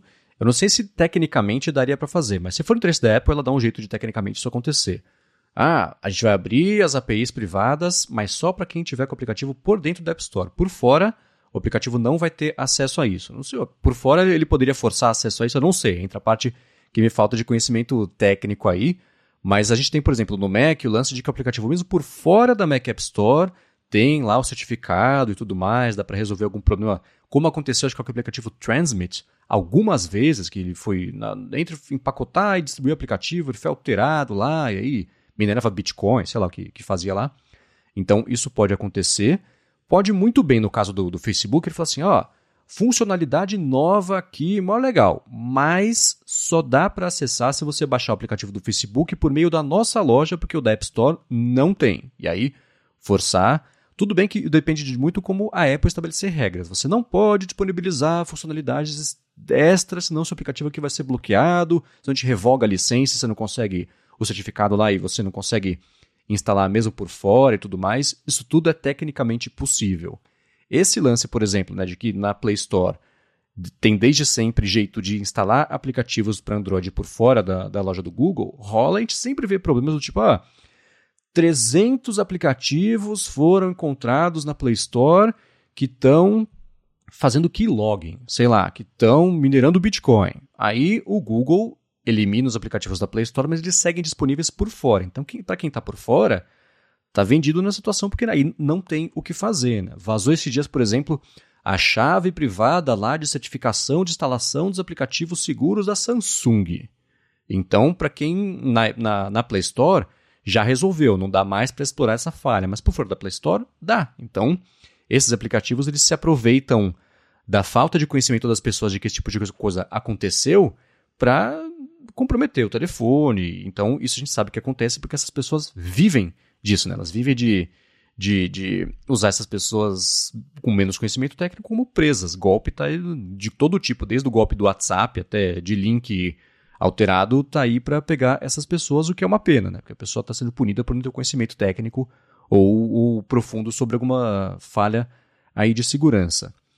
Eu vejo esse, essas movimentações todas da Apple como um jeito dela tentar aos 45 do segundo tempo, assumir um pouco do controle de narrativa de abrindo o sistema, funcionalidades e tudo mais, porque daqui a três anos, tanto faz se ela respondeu isso, fez isso em resposta a uma lei da Europa, ou se ela fez sozinha, agora dá. Basicamente, esse vai ser o resumo a gente falar sobre usar, por exemplo, um Chrome de verdade e não um Safari com skin do Chrome no iOS daqui a, a três ou quatro anos. Esse, esse ponto da discussão vai ser meio, meio inútil, né? Então, Fato é que vai dar para fazer isso. Só acho que o diabo vai estar nos detalhes de como são as regras que a Apple vai anunciar para os desenvolvedores que, que quiserem tirar proveito dessas possibilidades técnicas. Aí que vai estar o grande lance, porque pode ser tão limitado quanto é hoje. Né? É que nem, por exemplo, é, essa enquete que, que, a gente começou falando no episódio do, do, do, do Twitter, né? que Musk, ah, vocês acham que eu devo sair aqui da liderança do Twitter?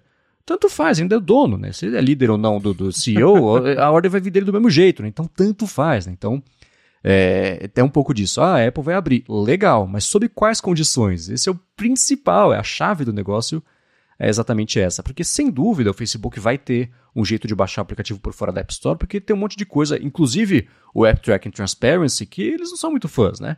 A gente tem o caso do próprio Facebook, que há algum tempo estava é, fazendo, pagando a galera, os jovens, para instalarem a Onavo, que é a VPN que eles compraram, por fora da App Store, usando o nosso certificado empresarial do Facebook, porque aí eles conseguiam rotear os dados de todo mundo pelos servidores deles. É o oposto do ExpressVPN. Roteava tudo para lá, para eles olharem tudo que você faz e saberem que, que recurso de qual aplicativo comprar, qual aplicativo a galera estava começando a usar, que não estava no radar do Facebook ainda, que era bom ficar de olho já comprar para matar e neutralizar. Eles, eles lançaram os stories do, do Instagram fazendo isso, de olho na atividade do Snapchat, usando a VPN deles Vendo os jovens usar o Snapchat, hora que deu a primeira nivelada em crescimento, eles lançaram os stories e, bom, o resto literalmente é história com perdão do trocadilho, né? Então, eles têm muita motivação para fazer esse tipo de coisa e eles certamente vão querer fazer. O detalhe vai estar em como a Apple vai implementar isso, quais vão ser as regras para poder ter um aplicativo existente no iPhone, mesmo que baixado por fora da App Store, que não vai ser, entre aspas, jailbreak, né? que aí dá para você contornar mesmo o sistema. E quando dá para fazer isso, o que a Apple faz? Ela corre atrás e fecha o buraco que possibilita o jailbreak. O pessoal passa lá mais três anos debruçado, achando um outro jeito de fazer, lança, dura um mês, o próximo iOS, a Apple corta de novo. Então, os aplicativos que conseguem de fato fazer qualquer coisa no iPhone, a Apple não quer que eles existam. Então, se ela está abrindo isso, vai ser nas regras dela e é bacana que ela abra. É bacana abrir NFC, é bacana abrir o, né, o negócio de, de navegador, é, câmera também, o acesso mais profundo a coisas da câmera, tudo isso é muito legal. Mas certamente não é a solução que todo mundo quer, porque aí seria a Apple abrindo controle do que ela tem, e é uma, a gente sabe que ela não é muito fã dessa ideia, né? Mas a, a direção está certa, né? O, só o detalhe, os detalhes que vão ser, vão dizer se isso vai ser realmente útil ou não, né? Você vai ser para inglês ver do tipo, ah, Agora dá para fazer pagamentos por fora da App Store, mas paga mesmo assim, paga mais, porque tem que pagar para App Store e por cartão de crédito. é bacana, né? Então é, é, os detalhes são sempre o, o, as entrelinhas aí e os, e os, asteriscos são o que ditam se o negócio de fato vai ser útil ou não. Né? E agora você tocou num ponto muito importante que é justamente a Apple controlar a narrativa, porque ela pode fazer isso em cima do prazo, sendo obrigada. Ela vai ser obrigada de qualquer jeito, né? Mas ela pode fazer isso quando a União Europeia ordenar de fato, ou ela pode tentar fazer isso do jeito dela antes e talvez satisfazer a União Europeia com o que ela apresentar. E acho que se ela fizer antes, justamente pode rolar. Se ela coloca lá, fala que abriu, entre aspas, mas do jeito dela, com as, as imposições dela, com as regras dela, e a União Europeia faz aquela vista grossa e fala: ah, tá bom, abriu, beleza. Ou ela pode deixar de última hora e a União Europeia fala: não, agora você vai ter que fazer desse jeito, vai ter que deixar tudo, e aí vai ser pior para a Apple. Então, realmente, acho que se eles se anteciparem, que é o, o que o Gurman disse, que pelo menos algumas dessas liberações já podem pintar no iOS 17, né, no ano que vem, aí ela talvez consiga ainda ter um pouco desse controle de narrativa para ver como que ela vai fazer, como que ela vai liberar, porque eu também acredito que vai ser do jeito Apple. Ela vai liberar algumas coisas, mas tudo dentro de regras, dentro de vários critérios e para ela não perder todo esse controle que o iOS tem. Até porque sim, é, tem a questão de segurança do usuário, a gente sabe que a App Store é muito importante para isso, é inegável. Então ela tem ainda um certo controle vai ajudar a, conseguir manter a segurança no sistema apesar de tudo. E ela consegue fazer isso é, sem é, digamos, ter um, grave risco de segurança para o usuário. Porque, primeiro, o Mac já é assim. No, Mac a gente já pode baixar coisas de fora e tem aplicativos certificados que a gente consegue instalar mesmo assim, que foram verificados e tudo mais, sem apresentar um risco. E é sempre importante lembrar as pessoas que o iOS ele funciona num esquema de. Claro, o iOS hoje ele funciona num esquema de sandbox, que é o, a, a caixa de areia, né? Os aplicativos eles não conseguem acessar coisas, é, arquivos internos do sistema, por exemplo. Nenhum aplicativo consegue fazer isso, é, é, só exceto com o jailbreak. O que o jailbreak faz é isso, é liberar o acesso a, a esses arquivos internos do sistema para daí modificar de fato as coisas ou ler coisas que não deveria. Mas quando você faz esse esquema de pegar um certificado, igual o caso do Facebook, ele tinha um certificado e conseguia distribuir apps por fora da App Store, ou o caso da, da Store o máximo que você consegue fazer isso é fugir de algumas regras da App Store, que da Apple não está verificando seu aplicativo, e é, usar algumas APIs privadas. Mas em questão de acessar arquivos internos do sistema, mesmo esses aplicativos instalados por fora da App Store não conseguem fazer. Então existem formas da Apple manter a segurança do iOS mesmo liberando o acesso a algumas APIs, permitindo o aplicativo de fora. Tem jeitos de, de continuar mantendo o iOS seguro. Claro que ela não vai ter mais o controle de antes, mas eu acho que não é tão, não é tão alarmante, tão grave quanto algumas pessoas estão fazendo parecer ser. E, de novo, tudo neste momento é especulação, porque a gente não sabe como que a Apple está querendo implementar essas regras, como que isso vai ser, como que ela vai abrir. A gente só vai descobrir mesmo lá na WWDC, que é quando, segundo aí essa reportagem, ela vai apresentar algumas dessas novidades aí para abrir mais o iOS. Muito bem, para encontrar os links do que a gente comentou ao longo do episódio, vai em gigahertz.fm barra a fonte barra 28 ou dá mais piada aqui nas notas do episódio. Recado importante, o A Fonte vai fazer uma pausa agora no finalzinho do ano, eu preciso descansar. A gente vai pular o episódio aqui da semana que vem, que seria entre o Natal e Ano Novo, também o do comecinho de janeiro, que seria no dia 2, mas no dia 9 de janeiro a gente vai estar de volta fazendo um resumão do que pintou nas duas últimas semanas que não vou ter rolado episódio e também vendo o que a gente pode esperar do ano aí no futuro na Apple de 2023. Como sempre, muito obrigado a vocês que escutam o podcast, que ajudaram a fazer o A Fonte virar um podcast já desde o comecinho bem estabelecido aqui na podosfera brasileira, virar uma referência para quem gosta de Apple, entrar na lista dos melhores do ano, das melhores estreias do ano no Apple Podcasts, apareceu aí na, nos podcasts mais escutados de tanta gente, foi muito bacana, muito obrigado a vocês que nos dão essa confiança, essa atenção semanal aqui aos patrocinadores também que ajudaram a gente no comecinho dessa jornada e a você também, claro, Felipe, por ter topado participar do projeto e fazer do A Fonte um dos meus podcasts favoritos quando eu paro para escutar podcast como ouvinte e um dos meus favoritos quando eu paro para gravar também podcast. Muito obrigado.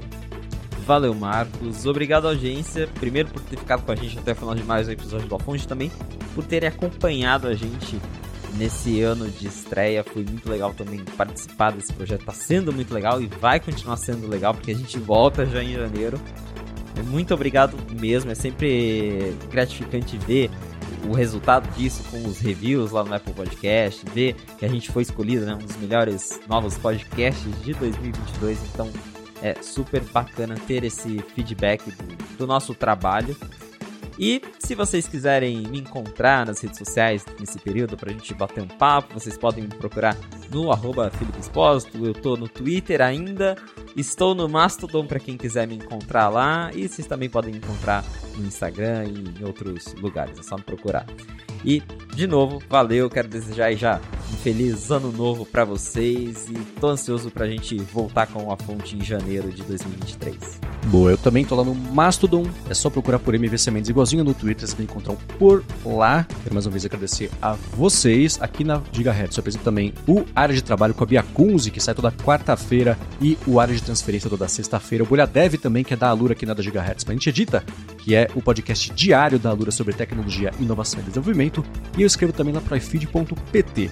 Muito obrigado mais uma vez a todos vocês. Bom final de ano aí, festas, dependendo de qual você comemora. Se você não comemora, tudo bem. E a gente volta aí no comecinho do ano que vem. Até lá. Um abraço e até 2023.